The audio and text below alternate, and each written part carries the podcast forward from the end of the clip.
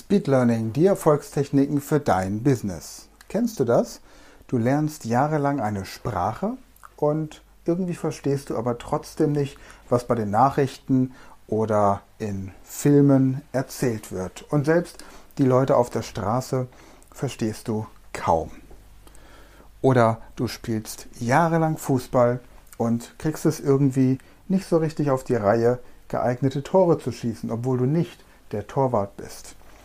Oder du spielst jahrelang Klavier und kaum verlässt du deine häusliche Umgebung und versuchst mal ohne Noten irgendwo in einer Hotellobby den Flügel zu bedienen, schon versagen deine Fähigkeiten. Wenn du wissen möchtest, woran das liegt und was du dagegen tun kannst, dann bleib dran. Mein Name ist Sven Frank. Ich bin Inhaber der Speed Learning Academy und Autor des Buches Speed Learning die Erfolgstechniken. Dieser Podcast wird dir präsentiert vom Polyglot Project, ein Projekt der Speed Learning Academy. Wir zeigen dir, wie du in zwölf Monaten zwölf Sprachen lernen kannst. Wir haben angefangen im April mit Englisch, sind jetzt im Mai an Französisch und werden im nächsten Monat mit Spanisch weitermachen. Informationen zum Polyglot Project und den jeweiligen Tipps, wie du die Sprache deiner Wahl in vier Wochen lernen kannst, findest du unter speedlearning.academy im Blog. Dort kannst du übrigens auch den Speed Learning Friday abonnieren. Das ist unser Newsletter für einen Vorteil durch Wissen. Ja, stell dir vor, du hast deine Sprache die Sprache deiner Wahl gelernt, vielleicht sogar in der Schule. Vielleicht hast du das auch schon erlebt. Du gehst ins Ausland in dem Wissen, dass du Französisch, Spanisch, Englisch oder vielleicht sogar Russisch gelernt hast. Und du landest am Flughafen, steigst in ein Taxi und du verstehst kein Wort von dem, was der Taxifahrer zu dir sagt.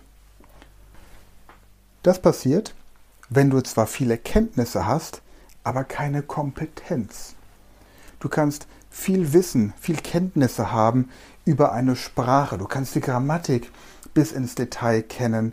Du kannst die Strukturen und Vokabeln bis ins Detail kennen, aber du hast keine Sprachkompetenz. Du sprichst die Sprache so, wie sie in einem Lehrbuch gesprochen wird, aber nicht, wie die Menschen sie auf der Spra Straße tatsächlich anwenden. Und kein Mensch, der jemals einen Sprachkurs geschrieben hat, hat die Sprache, die er dir vermitteln möchte, so gelernt, wie er es in seinem Sprachkurs vermittelt. Das ist das Paradoxe. Das ist übrigens auch der Unterschied zu den Sprachkursen der Speed Learning Academy. Ich habe in der Schule Englisch, Französisch, Spanisch und Latein gehabt. Deutsch ist meine Muttersprache und alle anderen Sprachen, ob das Italienisch ist, Schwedisch, ob das Russisch ist, Arabisch, Japanisch, Polnisch, Niederländisch, Griechisch oder welche Sprache auch immer beim Polyglot Project oder in unseren Sprachtrainings angeboten wird, habe ich mit genau der Methode gelernt, die ich dir dann beibringe. Das heißt Kompetenz versus Kenntnisse. Anstatt die Grammatik bis ins Detail zu studieren, lernst du, wie du die Sprache kompetent anwenden kannst. Schau mal, wenn du Kfz-Mechaniker bist, kann es sein, dass du trotzdem kein Auto fahren kannst. Du weißt, wie das Auto aufgebaut ist, wie man den Motor auseinander nimmt und wieder zusammensetzt. Du weißt, wie man Reifen wechselt und du kennst alle Typen und die Eigenarten. Welche Fahrzeugtypen sind besonders anfällig für Rost und wo hat die Kupplung so ab 120.000 Kilometern einen Schaden? Aber um Auto fahren zu können, musst du das alles gar nicht wissen, Du brauchst ganz andere Kompetenzen. Genau das gleiche beim Fußball. Du kannst jemandem innerhalb von 30 Sekunden erklären, wie das Abseits funktioniert. Vielleicht sogar so, dass es meine Schwiegermutter versteht, aber trotzdem nicht ein einziges Tor schießen. Und jetzt geht es darum, wie komme ich von meinen Kenntnissen zu meiner Kompetenz.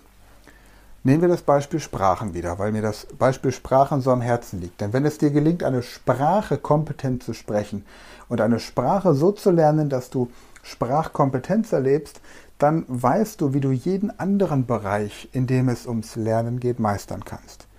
Übrigens finden wir dieses Prinzip Kenntnisse versus Kompetenz sehr oft im Mathematikunterricht oder in den Naturwissenschaften. Man hat die Regel im Kopf, ja. Ich weiß genau, a Quadrat plus b Quadrat gleich c Quadrat. Aber wenn ich das Ganze in einem Kontext sehe, dann kann ich es plötzlich nicht ableiten. Ja, ich weiß genau, welches die chemischen Elemente sind. Ich kenne die Summenformeln. Ja, ich weiß, dass man sich diese Dinge entsprechend merken kann. Ja, aber trotzdem kann ich nicht herleiten, was passiert, wenn ich bestimmte Substanzen miteinander kombiniere. Und ja, ich weiß, welche physikalischen Gesetze es gibt. Ich weiß sogar, wer sie entdeckt oder beschrieben hat. Und ich weiß sogar, wer den letzten Physik-Nobelpreis bekommen hat. Und trotzdem kriege ich ständig eine gewischt, wenn ich eine Lampe aufhängen möchte, weil ich vergesse, die Sicherung rauszunehmen.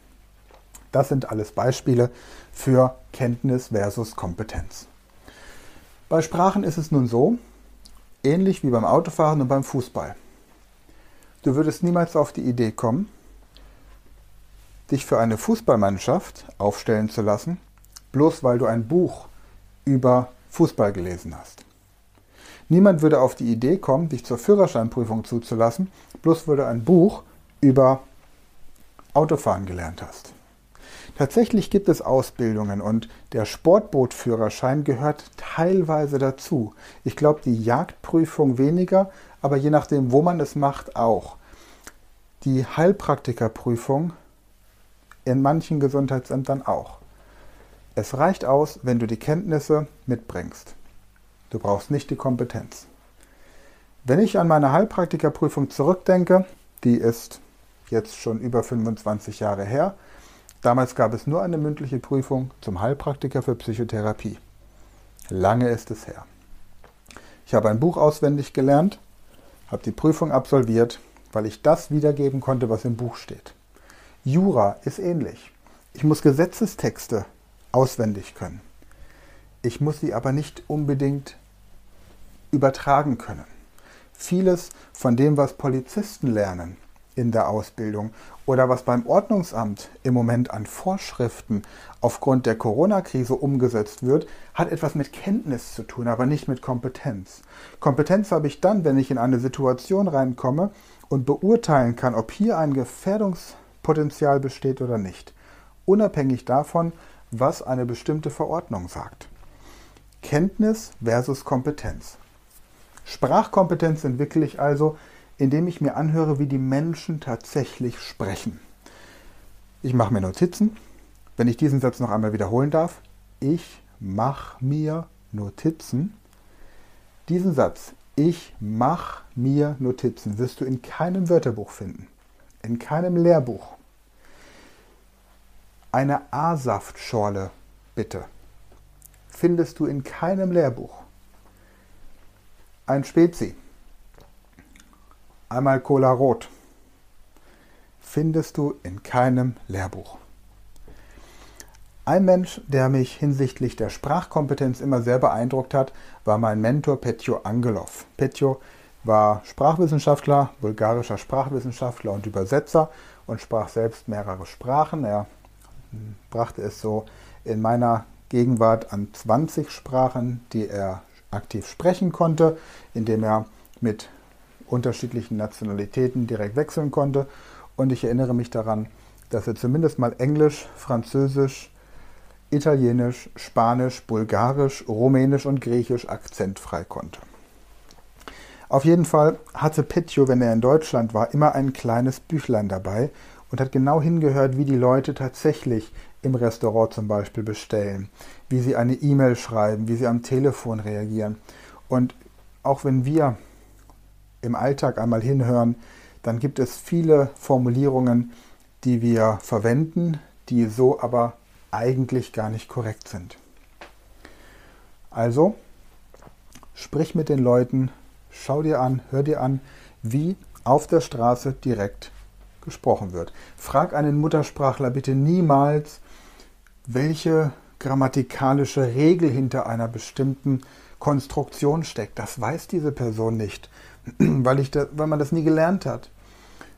Frag, niemand, frag nicht, ob der Genitiv kommt, wenn man wessen oder wegen verwendet, sondern frag einfach nur, wie würdest du das formulieren. Ich habe diesen Satz, den möchte ich in deiner Sprache ausdrücken. Wie würdest du das formulieren? Wie würdest du eine E-Mail-Begrüßung schreiben? Wie würdest du eine formelle E-Mail-Begrüßung schreiben? Wie würdest du jemanden, der beim Amt arbeitet oder bei Gericht, in einer E-Mail verabschieden? Wie meldest du dich am Telefon? Und so weiter und so fort. Genau das Gleiche gilt für alle anderen Dinge. Lerne Klavierspielen immer nach Gehör, niemals nach Noten. Bau eine Beziehung zu diesem Instrument auf. Lerne Jura oder Wirtschaftsprüferwissen, Steuerberatung. Lerne diese Dinge anhand von konkreten Beispielen. Verinnerliche das, was im bürgerlichen Gesetzbuch steht, anhand von Fallbeispielen. Eine super Sache ist zum Beispiel der Podcast FAZ Einspruch für Juristen. In der Medizin, ob du jetzt Heilpraktiker wirst, Arzt, Notfallsanitäter, Hebamme, Kranken- und Gesundheitspfleger oder Gesundheits- und Krankenpfleger, nimm wirklich konkrete Beispiele und gehe in möglichst viele Praktika hinein. Such dir einen Arzt, eine Hebamme, einen Therapeuten, einen Pflegedienst, der dich unter die Fittiche nimmt. Suche dir Mentoren, suche dir Menschen, die das, was du gerne lernen möchtest, schon beherrschen. Wenn du ein Restaurant führen möchtest, dann kannst du natürlich Hotellerie und Gastronomie studieren und du kannst theoretisch überlegen, welche Unternehmen warum erfolgreich wurden. Oder du gehst einfach in die entsprechenden Lokalitäten hinein und lässt dich mitziehen und lässt dich dort pushen und lässt dich dort wirklich fit machen. Unter Druck entstehen Diamanten. Aber die Kompetenz, die bekommst du wirklich nur, wenn du deine Komfortzone verlässt. Du kannst alles über die Sixtinische Kapelle wissen. Aber wenn du noch nie dort warst, dann weißt du eigentlich gar nichts.